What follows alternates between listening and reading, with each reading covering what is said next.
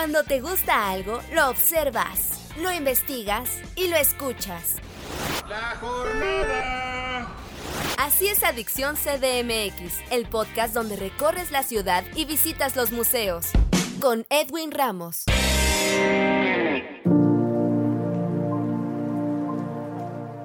¿Qué tal amigos? Soy Edwin Ramos, bienvenidos a un nuevo podcast de Adicción CDMX. Hoy, 11 de febrero, se conmemora el Día Internacional de la Mujer y la Niña en la Ciencia y en esta ocasión Gabriela Frías Villegas, doctora en Comunicación de la Ciencia y miembro de la Unidad de Comunicación de la Ciencia del Instituto de Ciencias Nucleares de la UNAM, nos platica sobre el papel de las mujeres en la ciencia.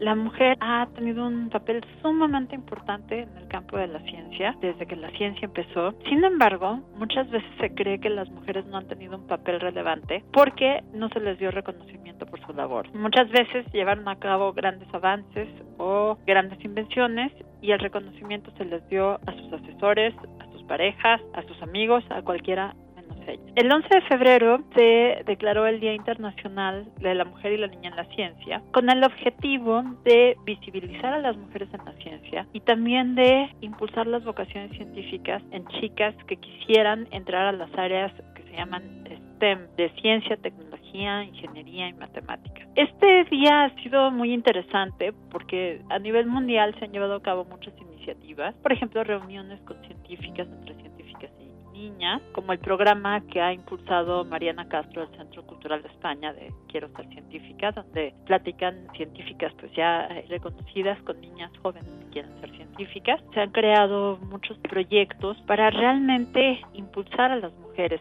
en estas áreas. Se promueve la inclusión de las mujeres en la ciencia. Actualmente, solamente el 30% o menos del 30% de los investigadores científicos son mujeres. En el instituto donde me encuentro yo, solamente 14% de mujeres académicas. Entonces, este es un número muy bajo que claramente hay que cambiar. Bueno, la historia de las mujeres en la ciencia, como digo, empezó desde que la ciencia empezó a ser ciencia. Ha habido gente muy interesante. Voy a mencionar solamente algunas. En realidad son muchísimas. Yo cada vez que hablo de esto en una plática o, o escribo un artículo, llega alguien y me dice, oye, ¿por qué no hablaste de tal y cual? Entre algunas que puedo mencionar está desde luego Marie Curie, que es la única mujer que ha ganado dos premios Nobel, uno en física y otro en química, por sus estudios sobre relatividad y desde luego por el descubrimiento del plutonio y el radio, dos elementos radioactivos. Una de mis heroínas personales es Emmy Netter, la matemática más importante de todos los tiempos, una matemática alemana, judía, que vivió a finales del, del 19, principios del 20, y las matemáticas que creó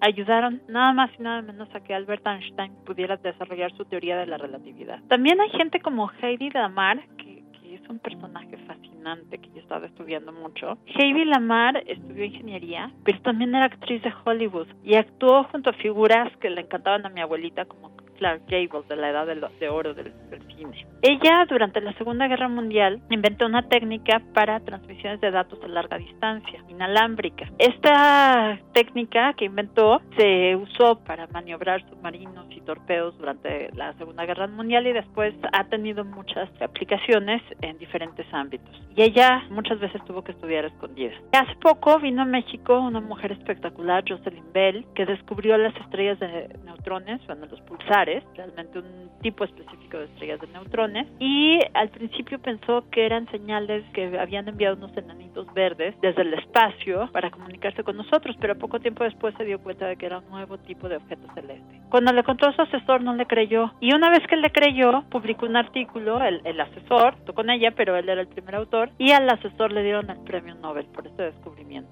Años después, hace muy poquito, a Jocelyn Bell le dieron un premio muy importante que se llama el Breakthrough Prize, en el que le dan a uno más o menos tres veces lo que le hubieran dado en el premio Nobel. Hay muchas mujeres también muy interesantes que cambiaron o revolucionaron ciertos ámbitos científicos. Por ejemplo, Jane Goodall y Diane Fossey, las primatólogas, que estudiaron a los gorilas y a los chimpancés de la montaña en África. Y gente como Fabiola Gianotti, que actualmente es la directora del CERN, donde está el experimento de física más grande del mundo, donde están reunidos muchos físicos más importantes de nuestra época, donde está el colisionador de hadrones. Entonces, el papel de las mujeres en la ciencia a nivel mundial es muy importante. Actualmente participan en todos los ámbitos. Están involucradas en proyectos de primer nivel en lugares como la NASA, como el CERN, en los detectores de partículas, en los laboratorios de diferentes tipos de química, de biología. Sin embargo, lo que yo sí quiero decir es que jamás ha sido un problema de capacidad el que las mujeres se involucren en la ciencia. Las mujeres somos absolutamente capaces de tomar cualquier área que nos interese. Sin embargo, durante muchos años en la historia las mujeres tuvieron que esconderse para estudiar, a veces se vestían de hombres,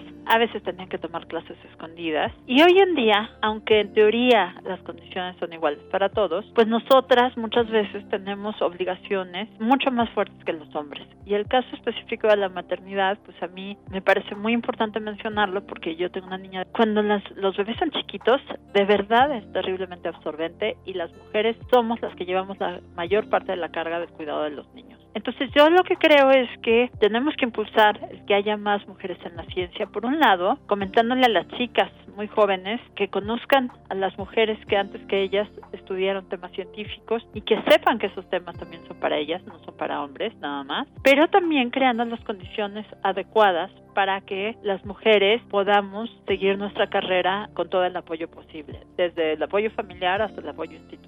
¿Cómo? Pues debe haber, por ejemplo, estancias adecuadas de cuidado para bebés, tal vez en, en diferentes tipos de ¿no? Donde las mujeres trabajen, en los, cerca de, de, sus lugares de trabajo como en los laboratorios, etcétera. En conclusión, yo creo que el papel de las mujeres en la ciencia es importantísimo, interesantísimo, que hay mil personajes que uno puede encontrar y cada vez salen más de gente que hizo cosas espectaculares y que sin embargo permanecen ocultas como si fueran invisibles porque la historia de la ciencia no habló de ellas. Me gustaría enfatizar que uno debe hacer un esfuerzo consciente por identificar a las mujeres que están haciendo cosas en la ciencia. Por ejemplo, está la doctora Silvia Feinberg, es la, presidenta de la Asociación Astronómica Internacional y que ha hecho un papel espléndido. Como ella, muchas mujeres que están trabajando haciendo ciencia de punta en nuestro país. A mí me parece que es importante visibilizar a estas mujeres y que la gente sepa todo lo que han hecho, porque la ciencia es un lugar extremadamente rico y es importante saber todas las aportaciones que se han hecho, bueno, por muchos tipos de individuos, ha habido grandes hombres, pero también muchísimas grandes mujeres. Entonces creo que eso es algo que debemos tener en mente y pues siempre que, que sepamos de estos casos o acercarnos a los lugares donde hablan de las mujeres en la ciencia. Yo posteo muchas cosas acerca de mujeres en la ciencia. Mi cuenta de Twitter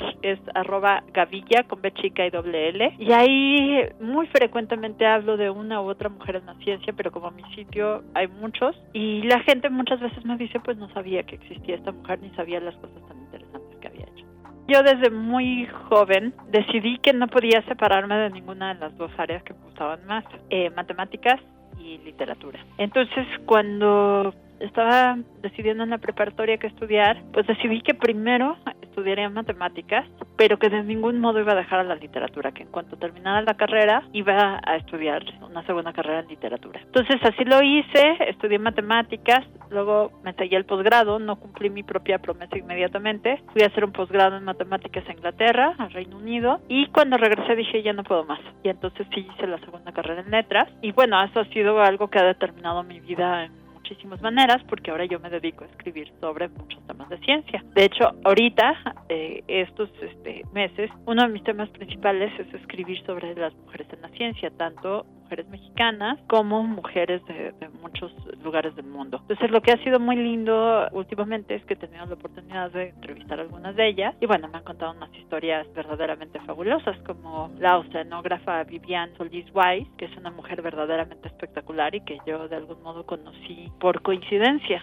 Entonces, como esas, pues he podido acercarme a muchas historias, pero gracias a que ahora uso la literatura para hablar de temas bueno, pues me despido. Mi nombre es Gabriela Frías. Yo soy comunicadora de la ciencia en el Instituto de Ciencias Nucleares. Soy doctora en Filosofía de la Ciencia con especialización en Comunicación de la Ciencia. Y me pueden encontrar en mi cuenta de Twitter, arroba gavilla con B y doble. Y ahí pues pueden encontrar muchos temas relacionados con las ciencias, en especial relacionados con las mujeres en la ciencia. Amigos de Adicción CDMX, nos acompañó Gabriela Frías Villegas, doctora en Comunicación de la Ciencia y miembro de la Unidad de Comunicación de la Ciencia del Instituto de Ciencias Nucleares de la UNAM, quien nos platicó sobre el papel de las mujeres en la ciencia. En un futuro los espero con otro invitado en otro podcast de Adicción CDMX. Hasta la próxima. Cuando te gusta algo, lo observas, lo investigas y lo escuchas. La jornada. Ningún pasajero debe permanecer a bordo. Así es Adicción CDMX, el podcast donde recorres la ciudad y visitas los museos. Con Edwin Ramos.